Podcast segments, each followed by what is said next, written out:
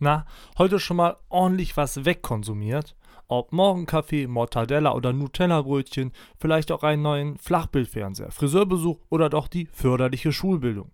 Wir konsumieren im Laufe unseres Lebens, ja, jeden Tag aufs Neue. Eine ganze Menge, um genau zu sein.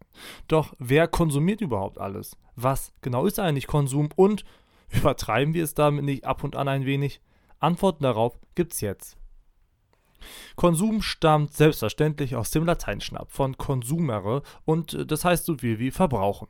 Und das beschreibt es auch schon ziemlich gut, denn beim Konsum geht es genau darum, um den Verbrauch oder Verzehr von Waren, Gütern oder in Anspruch genommene Dienstleistungen.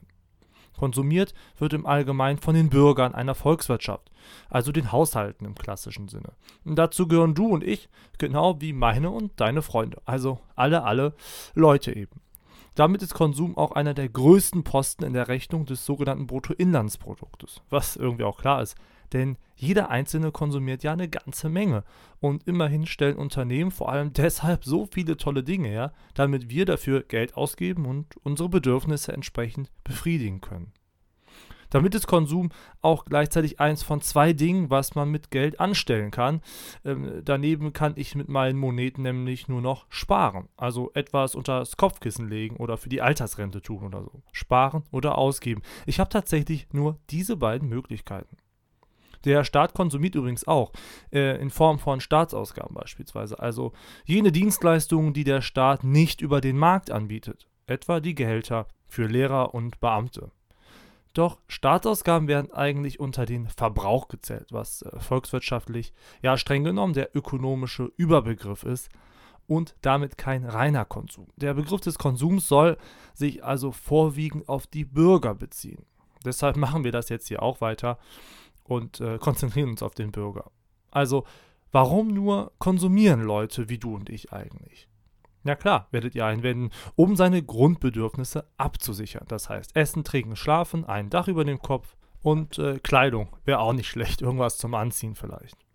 Doch wenn dem so wäre, gäbe es unser komplexes Wirtschaftssystem noch eigentlich gar nicht. Und unsere Wohnungen und Zimmer sähen auch nicht so toll und voll aus, wie sie es wahrscheinlich im Moment sind. Denn die gerade genannten Bedürfnisse ließen sich doch ziemlich leicht stillen. Und dann ja, wären wir zufrieden im Grunde. Naja, es gibt mindestens noch zwei weitere Funktionen von Konsum, nämlich einmal den Distinktionskonsum. Das meint übersetzt so viel wie Unterscheidung, also Unterscheidungskonsum. Und genau das tun wir mit Konsum eben auch. Wir grenzen uns mit sogenanntem Statuskonsum von anderen ab und zeigen bzw. drücken dadurch aus, wer wir sind, aber auch zu welcher sozialen Gruppe wir uns zugehörig fühlen.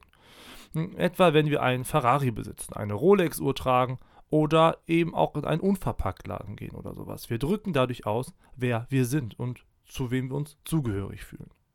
Daneben existiert aber auch ein Kompensationskonsum, also etwa Online-Konsum, entspanntes Wochenendshopping oder Urlaub nach einer besonders stressigen und nervenaufreibenden Woche oder nach einem wirklich anstrengenden Projekt auf der Arbeit. Oder eben auch als Belohnungsform. Wir kompensieren mit Konsum also irgendetwas, gleichen damit etwas aus. Das wird in unserer Gesellschaft auch durchaus als Freiheit angesehen, als Freiheit empfunden. Nach Ansicht des Volkswirts Gerrit von York ist diese Art von Konsum aber eher mit einem Hamsterrad zu vergleichen. Er spricht von einem Work-Spend-Cycle.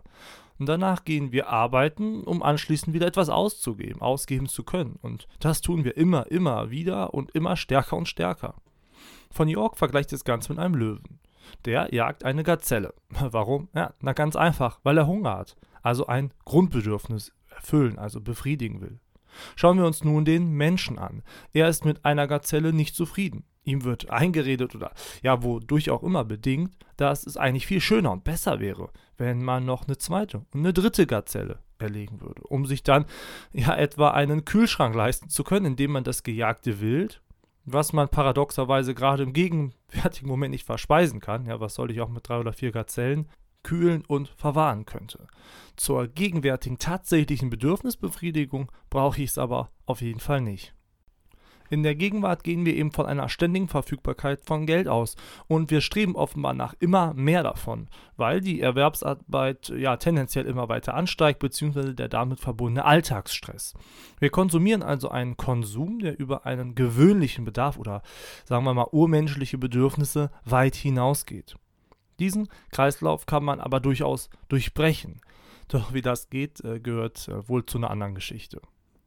Konsum ist also eine feine Sache, doch wie bei allem im Leben, sorry für diese ja, Eltern- und Oma-Floskel, nur in Maßen.